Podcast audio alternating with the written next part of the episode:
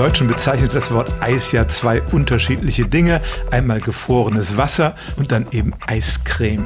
Und je nachdem, was man mit Eis meint, ist die Antwort auf diese Frage eine ganz andere. Bitte, bitte werfen Sie niemals einen Eiswürfel in eine Fritteuse mit heißem Fett. Das kann nämlich katastrophale Folgen haben.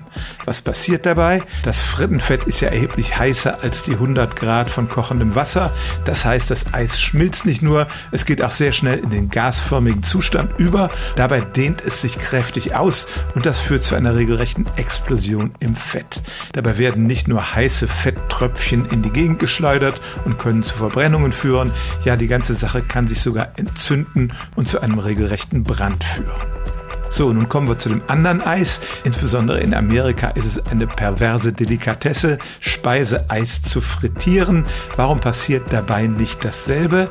Das liegt einfach daran, dass die Eiscreme nicht einfach so ins Fett geworfen wird.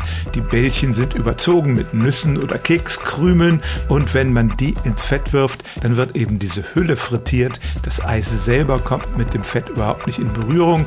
Es schmilzt nur ein bisschen an. Man nimmt die Dinger schnell wieder raus und das Eis in der Mitte bleibt dabei weitgehend gefroren.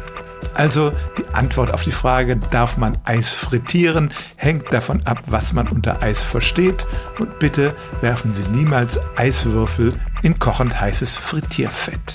Stellen auch Sie Ihre alltäglichste Frage unter stimmtz.radio1.de.